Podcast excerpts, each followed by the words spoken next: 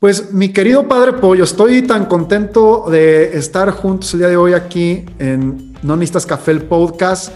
Ya hablamos un poquito antes de quién eres, yo te he seguido muchísimo. Hoy le vamos a entrar a una riqueza, a, a todo lo que has hecho y todo el mensaje que has logrado hacer de labor por redes sociales y obviamente en tu andar, porque tú eres, me queda claro que eres un padre de calle, ¿no? O sea, vas y haces la chamba en sitio como, como se debe hacer, pero has sabido utilizar los medios digitales.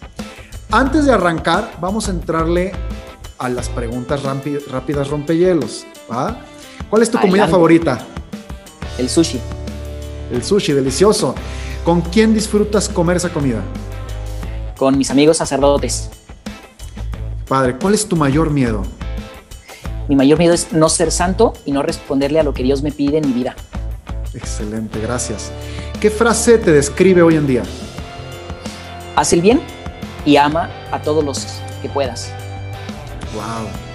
¿Qué hábito te hace sentir en plenitud? Ese hábito que cuando practicas te hace recuperar tu centro, reenfocarte, que dices, híjole, hoy me sentía perdido, pero hice este hábito y logré reencontrarme. Dos, en, la plan, en el parte espiritual, el hábito de la oración y en la parte humana, el hábito del ejercicio. Me gusta muchísimo correr y todos los días hago oración y corro y creo que es lo que me ayuda muchísimo a encontrar esa paz, ese enfoque, ese mantenerme bien.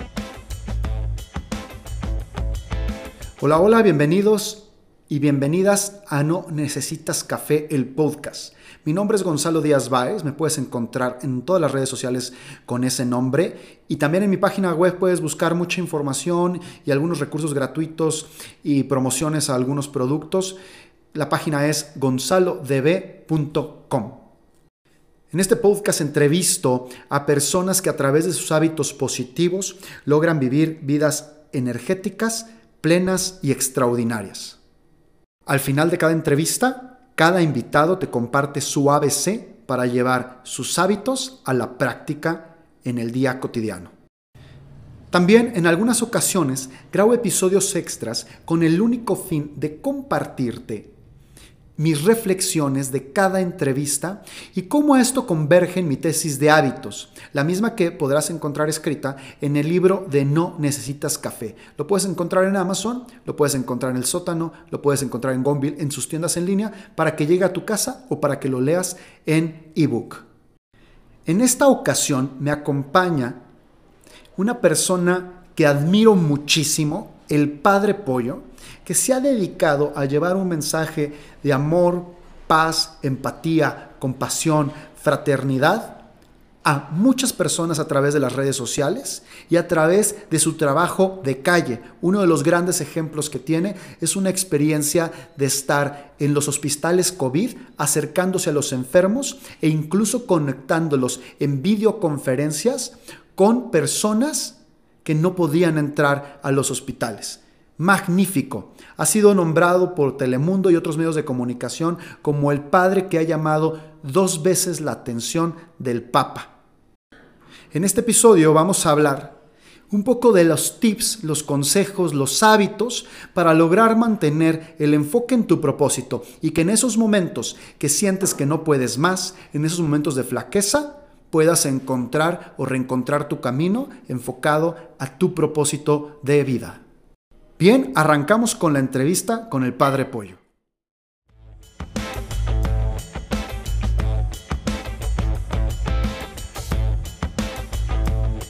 El Padre Pollo, Padre José Luis, vamos a decirlo con el nombre para que lo puedan luego buscar mucho más fácil, es un padre que ha logrado construir un entorno y una comunidad en redes sociales a través de un mensaje universal a través también de un mensaje de trabajo de calle. Y yo podría decir hoy que hay dos cosas que me llaman mucho la atención porque lo vi en un reportaje de Telemundo, que decían, el padre Pollo por segunda vez logra captar la atención del Papa, ¿no?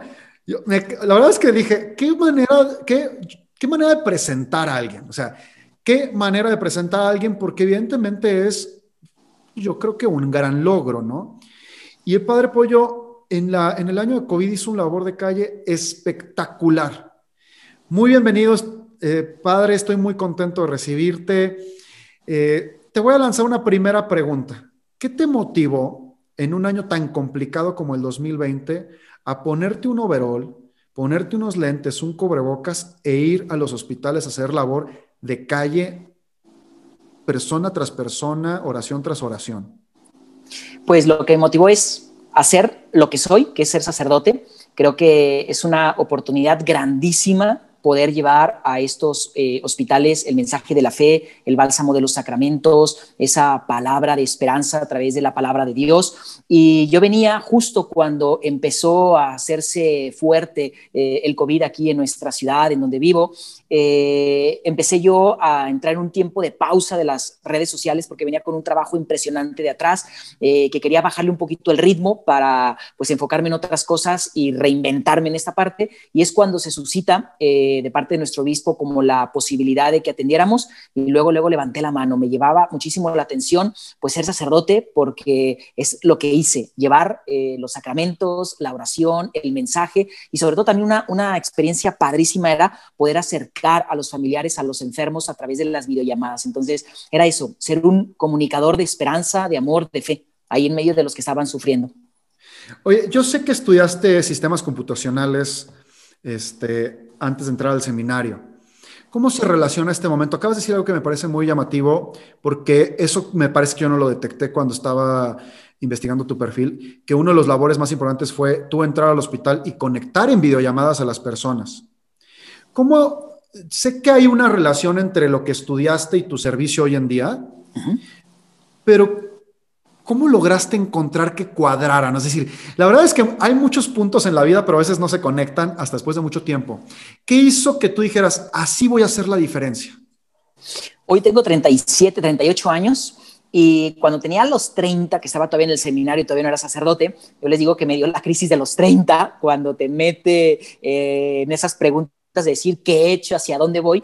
Y yo me pregunté muchísimo, yo qué había hecho eh, además de estudiar, además de prepararme para ser sacerdote, ¿qué había hecho de más? ¿Qué estaba yo aportando a la iglesia de lo que yo tenía de mis conocimientos? Y fue precisamente donde dije, bueno, pues soy ingeniero en sistemas y fue donde a los 30 años comencé a incursionar en este proyecto de las redes sociales y a darme cuenta que también pues el mensaje del Señor, el mensaje de fe, el mensaje de paz, el mensaje de esperanza eh, es donde está necesitada la gente y donde muchas veces es en donde está. Entonces creo que ahí fue donde encontré esa conexión, llevar todos los días la palabra del Señor, no solamente en tiempo de pandemias, yo empecé hace cinco años a evangelizar en las redes sociales y evangelizar de muchas formas. Ahorita que llamabas de lo de la entrevista de que hice, que llamé la atención al Papa Francisco, le hice magia al Papa Francisco, una de mis pasiones es hacer magia.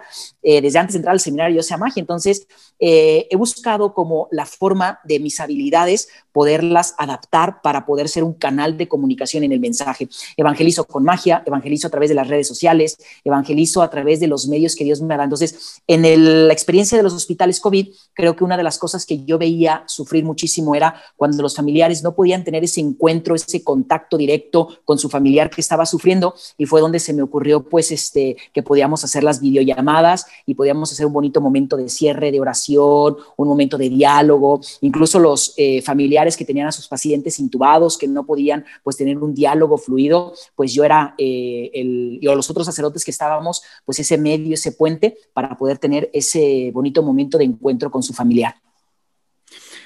Oye, padre, estoy, eh, está, a mí me parece una labor impresionante, o sea, el labor con los enfermos me parece uno de los labores más desafiantes que hay, porque no todas las personas logramos a veces cuadrarlo, ¿no? A veces enfocarlo de la manera correcta o le tenemos un poco de temor, ¿no? O sea, le tenemos un poco de miedo porque la enfermedad significa, tiene muchos significados. Yo creo que eh, seguramente tú haces mucho labor de concentración, de meditación, de oración, y, pero, pero yo creo que todo el mundo podemos llegar a flaquear en algún momento sobre la labor que hacemos. Y mi creencia es que hay, hay dos maneras de recuperarlo. Uno es eh, esta, estas luces que dices, esta es mi labor y tengo que continuar, pero también hay experiencias en la vida eh, que te marcan una buena anécdota y que cada vez que flaqueas dices, solamente por esa experiencia que viví, por esta persona o esta gratitud que recibí, sé que tengo que continuar. Cuéntanos una anécdota que digas, esta experiencia la tengo tan marcada que me da gasolina para seguir en mi labor. Creo que una de las cosas, y es como yo lo cuento muchísimo esto a los chavos, es que a través de nuestras propias heridas, a través de nuestros corazones rotos, podemos encontrar esa motivación de todos los días. ¿A qué me refiero con esto? Eh, yo les digo mucho a los chavos que si estamos rotos, Dios nos utiliza para propósitos grandes. Yo antes de entrar al seminario, cuando todavía estaba estudiando mi carrera, tuve la oportunidad de estar dos años en Europa estudiando un intercambio. Y en uno de los eh, países en donde estuve, el aborto estaba legalizado. Y entonces, yo te estoy diciendo esto antes de entrar al seminario, antes de tener mi encuentro con Dios y que el Señor me llamara. Y me tocó llevar a abortar a una mujer. Eh, ahora lo cuento oh, porque es una experiencia con la cual Dios marca mi corazón. Eh, siempre hago el paréntesis que no estaba embarazada de mí, no era mío el bebé. Sin embargo, ella se embaraza de otra persona. Eh, al final, esta persona la abandona y ella me pide el apoyo para llevarla a abortar. Yo sabía que estaba mal, yo sabía lo que estaba haciendo, sin embargo, se lo dejé claro y es entonces donde yo le digo, te voy a apoyar a ti como persona. Traté claro de que no abortara, de que lo diera en adopción, pero bueno, el hecho fue este. Yo cuando llego a esa sala donde ella, junto con las 20 mujeres que habían abortado ese día, estábamos en un país donde estaba legalizado totalmente el aborto, yo no vi un rostro de satisfacción, yo no vi un rostro de alegría, yo no vi un rostro así de esa plenitud de haberse quitado un peso de encima. Al contrario, vi mucha necesidad y es ahí donde Dios me llamó, es ahí donde Dios me dijo, te quiero para un propósito mayor. Por supuesto que después de ahí fue un caminar de sanación interior también, de sanar lo que había hecho. Y cada que a lo mejor me llegan mis crisis, cada que a lo mejor encuentro eh, adversidad, dificultad, recuerdo ese primer llamado en donde Dios me pedía eh, pues ser ese rostro de amor, así como después me confesé, esta chava también se confesó, nos acercamos y es ahí donde Dios me volvió precisamente a, a enamorar y, es lo que les digo, en nuestras historias, a lo mejor donde ya no pensamos que tenemos una posibilidad de cambio en nuestras heridas del corazón, es en donde Dios también muchas veces, ellas se vale para poder mostrarnos una misión. Y siempre la recuerdo, siempre recuerdo cómo Dios me ha mirado con amor, a pesar de lo que he sido, a pesar de mis fallos, a pesar de mi pasado, y es lo que todos los días me motiva para seguir entregándome y recordar esa misión primera. Oye, yo te lo decía antes de esta entrevista, admiro muchísimo el labor. Este, se me enchinó el cuerpo ahorita que, comentabas esto, porque a veces creemos que la misión, el propósito, los llamados, vienen a partir de, de momentos de cordialidad, ¿no? Y de momentos de puro amor. Yo siempre lo he dicho, cuando tú vives una desgracia, hay un momento de amor pegado, ¿no? Yo viví hace tres años una situación personal que, que me sacudió mucho a través de una experiencia con mi hija. Y hay un momento muy particular que lo recuerdo perfecto. O sea, hay un día 23 de diciembre del 2018 que fue el peor día de mi vida. O sea, lo recuerdo así perfecto. Pero hay una foto con mi mamá. Y cada vez que veo la foto con mi madre, digo, wow, esa foto está cargada de amor en el, en el peor día de mi vida. Entonces, están tan pegados los encuentros de propósito de las misiones que a veces creemos que, que tenemos que repudiar todo lo malo y abrazar todo lo bueno y no entendemos que a lo mejor hay amor junto, ¿no? Este, ¿cómo, ¿Cómo enseñarle a alguien en este entonces, en un mundo que está un poco distraído de repente con tantas redes sociales, eh, lo platicaba en, otra, en otro episodio del podcast, con la economía de los likes, con tantas multidistracciones, que el amor es mucho más importante en tu día a día, en la cercanía, en estos momentos difíciles, que un like, que un mensaje por redes sociales, que una historia en redes sociales, que esta economía que va a disolverse en 24 horas o en menos. ¿Cómo platicarles que el amor es más importante en tu vivencia diaria? Yo creo que hasta que no tenemos esa experiencia verdadera, real, íntima, profunda del amor verdadero, nadie lo puede entender y no lo puede descubrir, porque al final de cuentas a veces llevamos tantas heridas en nuestro corazón, a veces hemos sido tan lastimados, tan vulnerados, eh, hemos experimentado tanto nuestra fragilidad que incluso nos da miedo hablar, por ejemplo, de esto. Cuando yo comenté por primera vez este testimonio, me decían, tú como sacerdote, ¿cómo dices eso? Pues es mi historia, de ahí Dios me llamó. Dios se valió de eso para regalarme una misión y estoy orgulloso de que a pesar de mis errores, pues tengo hoy la oportunidad de, de amar y demostrar ese amor que Dios me tuvo y que me tiene y que me actualiza y que lo quiero compartir con los demás. Entonces, creo que todos necesitamos eh, profundizar. Ahorita que me hacías esta pregunta, recordaba mucho una frase de un pensador de Alvin Toffler.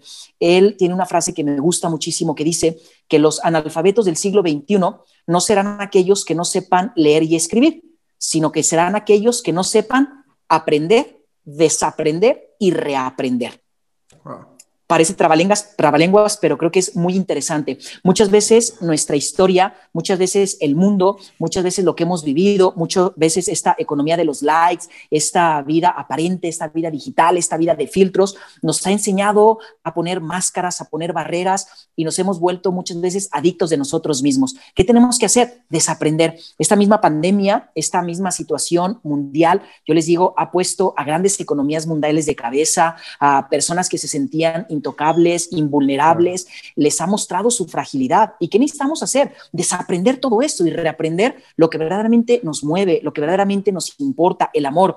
A mí me, me pegaba muchísimo en los hospitales eh, personas que a lo mejor eh, en un primer momento en el traje no nos veíamos pues, como sacerdotes, pero siempre traíamos en el traje una cruz y aquí puesto Padre José Luis y atrás traíamos historias, traíamos mensajes de la Biblia o lo que sea.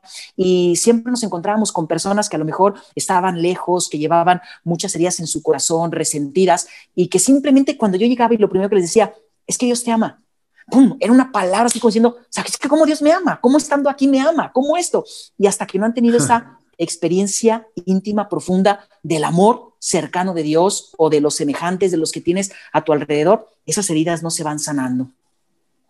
Wow, de verdad me quedo así el ojo cuadrado porque pues es que es la realidad. Imagínate cuántas personas en una cama en otra ciudad donde ustedes no estuvieron no recibieron a un padre o a una persona a por lo menos darles un mensaje de amor. Eso es amor en, en, los momentos de complejidad, ¿no? En los momentos difíciles. Sí, totalmente. Padre, yo tengo otra duda. A ver, yo creo que todos tenemos una anécdota de infancia que todo o temprano se ve reflejada en el hoy y decimos, ay, justo ahí ya se veía mi propósito, pero no le presté atención. Porque cuando somos infantes vivimos en un estado de flow, o sea, estamos arriba viviendo en el flujo y, estamos, y nos encontramos en un estado mucho más puro. ¿Cuál es esta anécdota en la infancia que tú dices, híjole, esta me acuerdo perfecto y hasta la fecha me viene a veces a la mente que me marcó y que ahí se veía claro un propósito, se veía claro un camino que quería tomar? Eh, siempre, desde chiquito, me gustó pues acercarme al templo, ayudar en las misas y demás. Y recuerdo muchísimo que yo celebraba de chiquito, a los cinco o seis años, este, la, misa con galletas, con obleas, y, me salía a la misa y decía y, y predicaba y les hablaba a mis papás de Dios y, todo el mundo se reía y me decía, bueno, ¿cómo a los cinco o seis años estás pensando en esto? Y, y siempre era algo que me recordaban muchísimo y, al final fue algo que trascendió, que creo que desde pequeño, pues el Señor este, había pues puesto en mi corazón. Y hablando en lo que tú me dices, en cómo poder perseverar en esa misión, en ese propósito que tenemos. Yo cuando externo este deseo desde esta anécdota desde chiquito que celebraba la misa desde los cinco años, seis años, que me hacía eh, sentir padrecito y demás, yo recuerdo que cuando externo mi primera inquietud por irme al seminario, mi papá no me dejó, mi papá no me dejó irme en la preparatoria del seminario porque me decía que estaba inmaduro, que no sabía, que etcétera, etcétera. Ahora le agradezco. Después de ahí después de la preparatoria entro a mi carrera y en la carrera la verdad es que yo ya no pensaba en el sacerdocio, eh, tuve tres novias, eh, con mi última novia ya estaba yo a punto de casarme, pensábamos en matrimonio, en un proyecto, sin embargo, después, eh, estando con ella, es cuando se da esta experiencia del aborto en, en el intercambio en el extranjero y es donde Dios me regresa, donde Dios me hace recordar ese primer llamado que va actualizando y aquí yo quisiera pues darles un consejo. A veces nuestra misión la podemos ir perdiendo, a veces nuestro propósito se puede debilitando cuando no nos mantenemos firmes en conservarlo. Yo eh, pues tuve muchas oportunidades para perder a lo mejor este llamado en mi vocación eh, personal al sacerdocio, eh, cuando me fui a Europa, eh, yo el primer año cuando estuve en Europa me alejé totalmente, no iba a misa, no rezaba, no oraba. La verdad es que con 19 años, con dinero en la bolsa, sin tus papás al lado, en Europa, eh, a tus 19 años te dices, va, o sea, me como, me rompo la vida, ¿no? Y, y al final de cuentas tuve la oportunidad de a lo mejor perder esto, sin embargo, supe escuchar lo que Dios quería de mí, supe dejarme interpelar en esa experiencia del aborto y supe responderle. Claro que para poder seguir tu propósito, tu misión, vienen muchas cosas a las que tienes que renunciar. Yo cuando viene esa experiencia del aborto ya tenía a mi novia con la que pensábamos casarnos y entonces después vino el preguntarme por qué cuando yo tengo ya un proyecto de vida, por qué cuando yo creo que es lo que eh, me va a llevar a la felicidad, vienes a romperme mis planes, ¿no? Sin embargo, eh, Dios se vale de todo para irnos manteniendo en esa misión que desde el principio te ha manifestado o ese propósito que se te ha eh, presentado o expuesto. Pollo, a ver, hay algo que me llama mucho la atención porque es un recurrente evidentemente en tus hábitos, que es la oración. La oración cuando la escucha una persona que es atea o que no es una, eh, eh, no lleva la religión católica, sobre todo en Latinoamérica, donde es predominante, la, incluso la rechazan, ¿no? O sea, como que la ven como algo antagónico totalmente. Eh, yo soy un estudioso de los hábitos, como, como bien lo sabes, y de los efectos del liderazgo positivo, que eso quiere decir psicología positiva. Eh, y yo he jugado en la vida con dos caminos, ¿no? El camino de la ciencia para, para entender las herramientas incluso espirituales, y en algunos momentos el camino de la entrega y decir, no se necesita ciencia, pues se necesita fe, ¿no? O sea, como dice una cita, ¿no? La fe es la prueba de las realidades que no se ven. Entonces, mejor déjale este, a la fe, pues lo que ya no pudiste comprobar. Sin embargo, si hay un estudio científico que comprueba que el engranaje neuronal del cerebro cuando tiene fe o cuando inspira fe y hace oración, le permite encontrar soluciones a las cosas genera una desviación virtuosa en el cerebro que le permite generar eh, estos momentos de brillantez para resolver algo. Ahora bien, estoy, diciendo yo el concepto científico. Desde el concepto de vivencia, de lo que tú has visto con la gente que tú ayudas, que te acompañan y personal, ¿qué hace la oración en la persona? Reactiva el amor en el corazón. Pero yo quisiera eh, hablarte desde la parte de la fe, desde la parte de la religión, un, un, obstáculo que yo he visto mucho y que por eso veo que muchísimos a lo mejor se pueden cansar en este hábito de la oración, que como todo hábito, eh, pues necesita pues ese salir de nuestra comodidad, eh, esforzarte, poner de tu parte. A mí me gusta muchísimo la cita de la palabra de Dios del Evangelio de Juan 15:15, 15, cuando Jesús a sus discípulos les decía, ya no los llamo siervos, sino que los llamo amigos.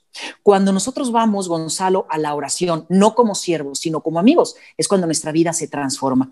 ¿Cuál es la diferencia entre un siervo y un amigo? El siervo es el que da respuestas, es el que trabaja, es el que eh, no puede pedir explicaciones, es el que está de alguna manera esclavizado a algo, mientras que el amigo eh, lleva una relación de amor en libertad mientras que el amigo tiene una relación de intimidad y, creo que cuando vamos a la oración, a llenarnos de esa oración, de esa relación de amor, de intimidad con el amigo por excelencia, que en mi religión pues es Jesucristo, eh, Dios, al final de cuentas es lo que mueve en mi corazón. Yo puedo hacer oración, pero si hago una oración servilista y no una oración de amistad, va a ser una oración que me cansa, va a ser una oración que no rinde frutos, va a ser una oración que me frustra, porque entonces Dios no me responde como yo quiero, Dios no me responde en mis momentos, Dios no me responde en mis formas, pero cuando yo cambio esa relación de servilismo por amistad y voy a la oración, a la amistad, voy a encontrarme en relación con el que me ama, con el amigo que me da todo lo que yo voy necesitando, en el cómo lo voy necesitando y en el tiempo indicado. Entonces,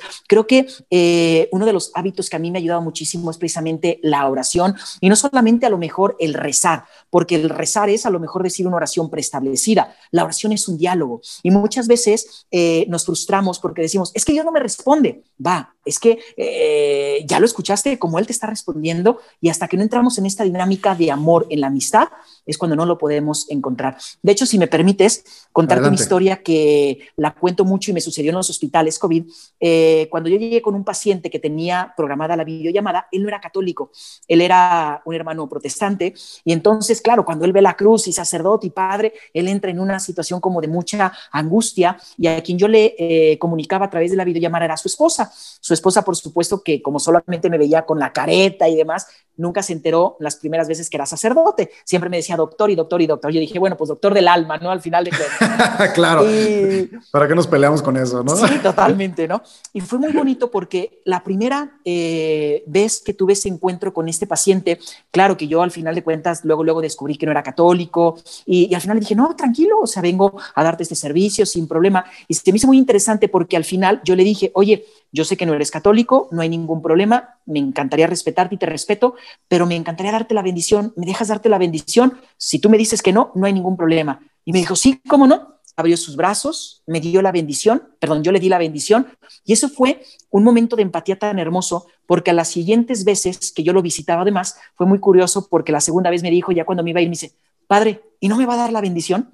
Eh, después de eso, nos poníamos a orar con la palabra de Dios. Él me daba su, ¿cómo se llama? Su punto de vista. Yo orábamos juntos y hasta la fecha, gracias a Dios, se recuperó.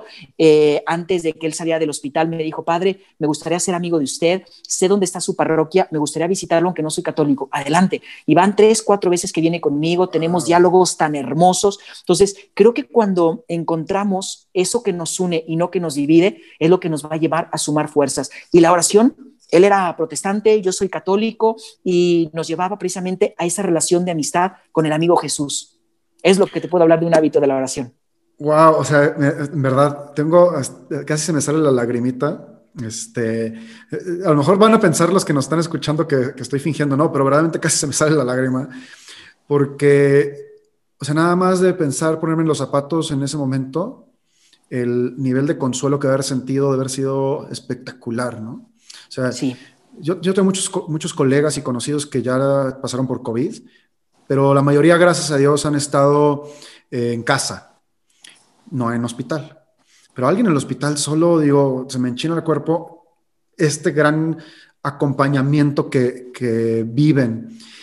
Fíjate, me acabas de dar algo que que digo, ahorita lo platicamos con la oración, pero acabas de decir algo padrísimo, porque yo creo que con todos los hábitos positivos hay un mensaje con el tema de hacernos amigos del hábito.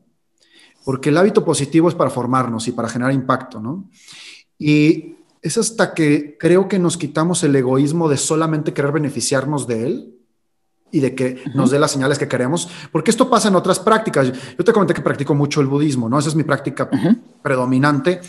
Y va uno a meditar y se sienta la meditación esperando que la luz te llegue. Así, así es más, como así no lo vendieron las películas, es, uy, después de mi meditación voy a salir súper enfocado para resolver el mundo y soy una persona súper poderosa. Y eso no es, porque mientras hay una práctica egoísta en cualquier hábito, la ganancia ni siquiera va a llegar. Y menos en hábitos, bueno, yo creo que uno de los hábitos más poderosos es la oración y menos en un hábito tan poderoso, porque pues si no es una conversación conmigo, ¿no? Déjame si puedo traducir esto.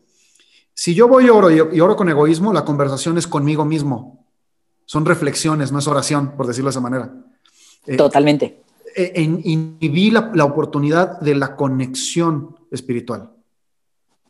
En el caso del protestante, de su conexión espiritual, que tarde o temprano se convirtió en una figura de Jesús, ¿no? En una plática con Jesús. Ese era el amigo.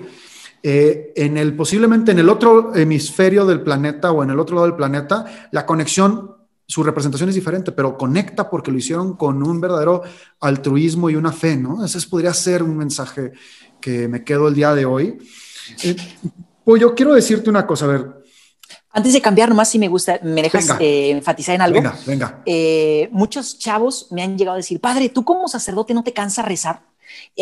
¿No te cansas hacer oración? Y entonces yo les digo, sí, claro, les digo, yo a veces llego a la oración y lo primero que le digo al Señor es, no quiero estar aquí, tengo sueño, me siento cansado, me siento frustrado, estoy enojado. O sea, lo que yo les digo es, para poder reconciliarnos con ese hábito, eh, tú hablando ahorita, por ejemplo, con, ese, eh, con el tema de hábitos y demás, yo les digo, para que mi oración sea efectiva, lo primero que tengo que hacer es desnudarme como estoy. Yo lo primero que llego siempre a la oración es decirle, Señor, hoy me encuentro así, me encuentro triste, me siento cansado, me siento frustrado, no te quiero escuchar hoy, o sea, y cuando yo eh, quito ese egoísmo de no verme a mí, de no escucharme a mí, es cuando fluye precisamente esa oración. Y cuando yo les digo a los chavos es, eh, y es la, la, frase que los jóvenes que me siguen, pues han escuchado muchísimas veces, es, cuando faltan las ganas, entra la disciplina. Y creo que en todo hábito debe ser siempre esto fundamental. Yo lo aplico muchísimo, se los digo en el tema de la oración. Hay días que no tengo ganas de hacer oración, pero sé que tengo que hacer oración, que tengo que hacer una disciplina porque es algo que me ayuda, que me fortalece, que al final de cuentas lo necesito. Entonces, cualquier hábito a veces nos va también a mostrar nuestra debilidad, nuestra limitación, pero es donde tenemos que aprender a ser también disciplinados. Justo, justo, mira, entraste al tema sin querer, justo yo iba para allá. Una vida como la tuya, donde escuchas, donde estás atento, donde estás al servicio de los demás, también tiene momentos de cansancio, ¿no? O sea, eh, ya es famoso, ¿no? Saber que un terapeuta tiene un terapeuta, ¿no? Que alguien que escucha tiene alguien que le escuche para poder recargarse un poco o, quitarse un poco de esta carga de pues, todo lo que escuchas, de todas las personas que se acercan contigo. ¿Cómo le hace el padre Pollo para encontrar momentos de descanso, para no, que no le vaya a ganar la ansiedad en el día a día, pues de que escuchó tres, cuatro, cinco historias, que seguramente así como la historia del aborto, seguramente has escuchado más personas que en un momento de duda se acercan contigo en historias que pueden ser tan trágicas como esto. ¿Cómo le haces tú para encontrar descanso y generar una disciplina de buen descanso para recuperarte y al día siguiente volver a estar pleno para poder volver a ayudar y servir? Creo que son tres cosas que tengo muy marcadas como pilares. Vuelvo a lo mismo, la oración, Segundo, el ejercicio es algo en donde yo libero muchísimo, a lo mejor ese estrés. Pero tercero, quiero enfocarme mucho en esto, la fraternidad. No fuimos creados para estar solos, fuimos creados para estar en comunidad, fuimos creados para estar en relación con otros. Cuando me preguntabas eh, en las eh, preguntas iniciales, con quién disfrutaba comer mi comida favorita, te decía con mis amigos sacerdotes. Eh, yo soy una persona muy sociable, soy una persona muy abierta, tengo muchos amigos, me encanta ir a platicar con los chavos, a comer y demás, pero especialmente disfruto las comidas con mis amigos sacerdotes porque es en donde puedo abrirme. Tengo mi director espiritual, que cada dos meses voy a, también a mi dirección a platicar de eh, mi construcción personal, de qué estoy trabajando, qué, eh, en qué estoy atorado, en qué voy teniendo éxito, demás. Sin embargo, cada semana no pasa una semana sin darme al menos una comida una semana con mis amigos sacerdotes, con los círculos más cercanos, con aquellos en donde no pongo barreras, en donde no pongo máscaras, en donde saben quién soy yo y en donde puedo ser yo. Y creo que eso es algo fundamental, tener esos espacios que nos contengan, tener esos espacios de, convivir, de fraternidad, porque al final de cuentas, cuando nos encerramos en nosotros mismos, eso no nos lleva más que a, una, eh, a un callejón sin salida. Entonces, que ese tercer pilar, la comunidad, la amistad, la frecuento muchísimo.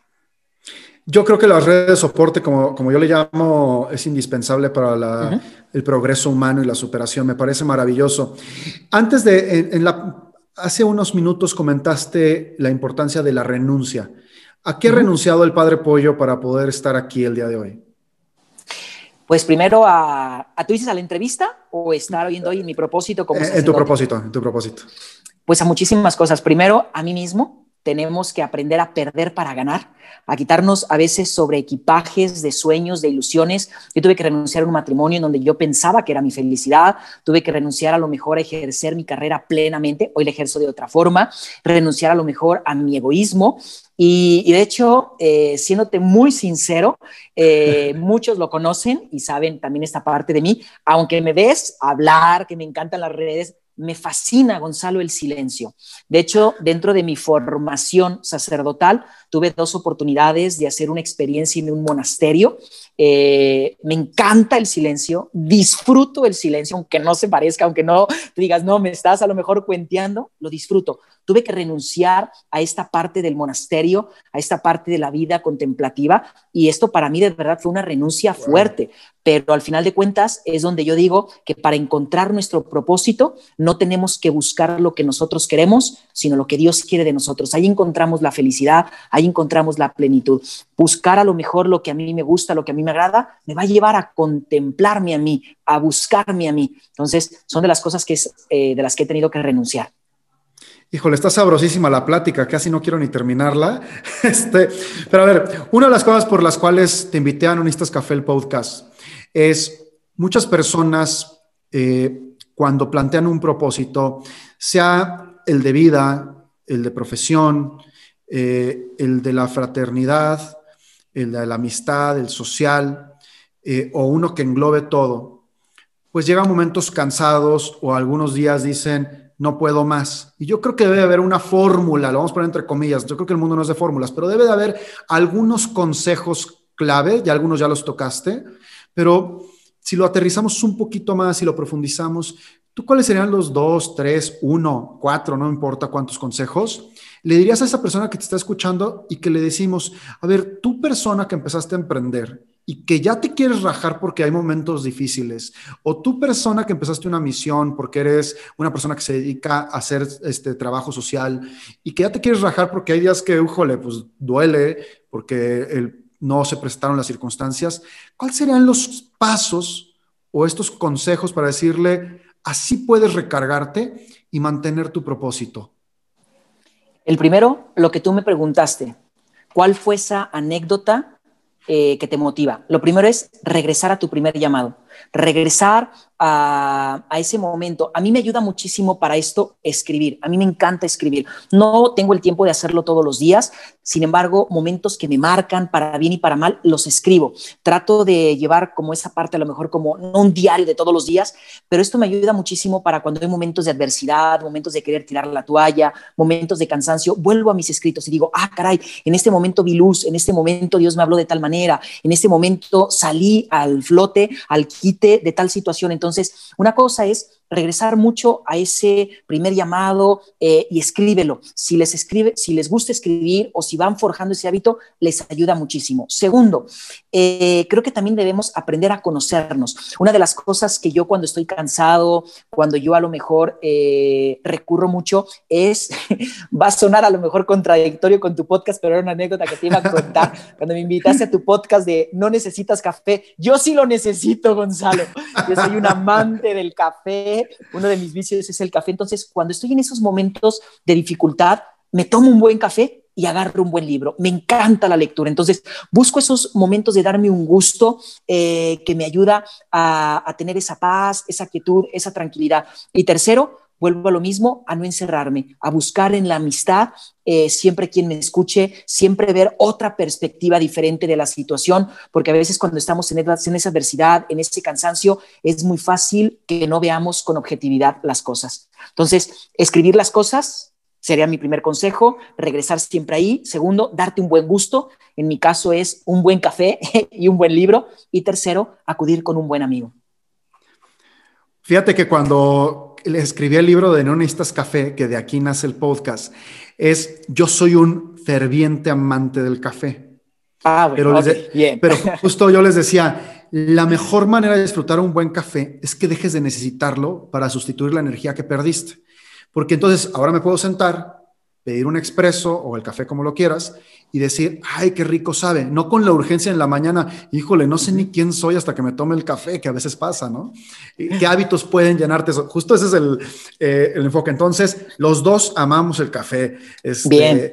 Mi querido Pollo, y fíjate, voy a decir una cosa, uno de mis mejores amigos que, que ya pasó a, a la siguiente vida es el padre Jorge Brito.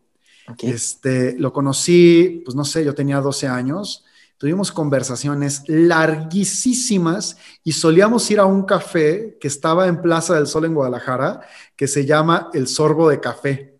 Ah, buenísimo. Y ahí nos íbamos horas a hablar y a tomarnos un buen café, fíjate, pero no sé, te puedo decir que a los 15 años, y él pues me llevaba muchos, muchos años, ¿no? No, no era un padre joven cuando yo lo conocí. Entonces, no, disfrutaba muchísimo. Eh, padre Pollo, casi para terminar, hay yo creo que algo que es magnífico vuelvo al titular de Telemundo. El padre, me encanta porque ya ves cómo son los medios de comunicación, ¿no? El padre que ha llamado dos veces la atención del Papa, ¿no?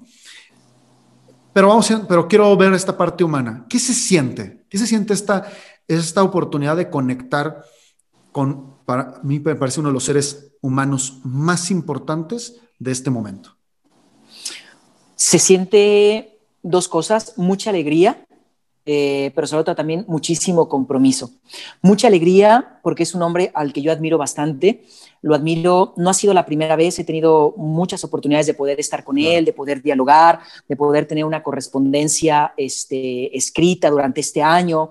Eh, y, y es un hombre profundamente coherente, es un hombre profundamente entregado y, esa alegría no solamente se traduce en decir, ah, ya lo conocí, estuve con él, no, eh, ¿qué más? ¿Qué fue, eh, cuál fue el motivo por el cual Dios permitió este encuentro? Compromiso. Entonces, creo que humanamente eso me lleva a sentirme, pues primero muy bendecido por Dios, eh, pero ahí viene el compromiso, dice la palabra de Dios, que al que mucho se le da, mucho se le pedirá. Entonces, también, aparte de esa alegría, ese compromiso.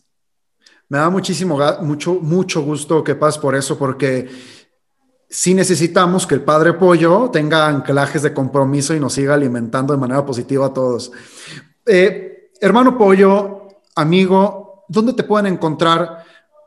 hoy en día en redes sociales, cómo te buscan, para que todo el mundo pueda ir a ver este mensaje. Y yo voy a poner aquí eh, el mensaje, las líneas pequeñas, pero muy importantes. Un mensaje universal de amor y paz, no importa de qué creencia venga. Y lo digo para todos esos escuchas que dicen, ay Gonzalo, te pusiste con un tema religioso. Pues es que es un mensaje de amor y así llegué yo a, caer en tus redes sociales y luego a conectar y luego a vincularnos y luego a empezar yo a compartir ahí tu contenido porque dije, wow, esto está espectacular. ¿Cómo encontramos más de ti? Muchas gracias. Estoy en las redes sociales como arroba Padre José Luis GS. Repito, arroba Padre José Luis GS. En el Facebook asista a mi fanpage o Padre José Luis González Santos Coy. En todas las redes sociales, tanto Facebook, Twitter, eh, YouTube e Instagram, me encuentran así. Yo les voy a recomendar mis dos videos ganadores. Busquen el video cuando el padre José Luis le hace magia al Papa. Está divertidísimo y el mensaje es muy, muy lindo. Y busquen el video cuando habla del perdón, porque acaba hablando de algo muy poderoso que es el auto perdón. Y esto me parece a mí indispensable. Este podcast no es para repetir lo que ya dijiste, es para conocerte, para ver estos hábitos extraordinarios. Yo estoy seguro que vamos a tener que tocar más temas en algún momento y invitarte en otra ocasión. Te mando un gran abrazo, Padre Pollo. Muchísimas gracias por conectar con nosotros y conmigo en particular. Eh, yo también me hace sentir con una gran obligación y responsabilidad de seguir mandando un mensaje positivo al mundo. Te agradezco mucho, Padre. Muchas gracias, Gonzalo. Gracias por la invitación. Y, bueno, pues a seguir sembrando eh, amor en esos corazones, que es al final de cuentas lo que nos da esa alegría, esa felicidad. Muchas, muchas gracias. Y si algún día volvemos a conectar, a hacer otro eh, podcast, fabuloso. Dios te bendiga. Estoy muy contento de haber recibido al Padre Pollo el día de hoy y mi aprendizaje más significativo fue el hacernos amigos de nuestros hábitos, el comprender que mientras ejecutemos los hábitos con egoísmo, no vamos a obtener la ganancia, que nos tenemos que hacer amigos de la oración, de la meditación, de todos estos hábitos positivos que nos ayudan a ser personas extraordinarias y a, ser personas que viven en paz. Te recuerdo seguirme en redes sociales como Gonzalo Díaz Báez y también te sugiero que compartas este episodio con más personas y podamos obtener tu retroalimentación en mis redes sociales, en mi inbox, para poder aprender mucho más de cómo hacer un contenido valioso para ti. Muchas gracias por escucharme. Esto fue No Necesitas Café, el podcast.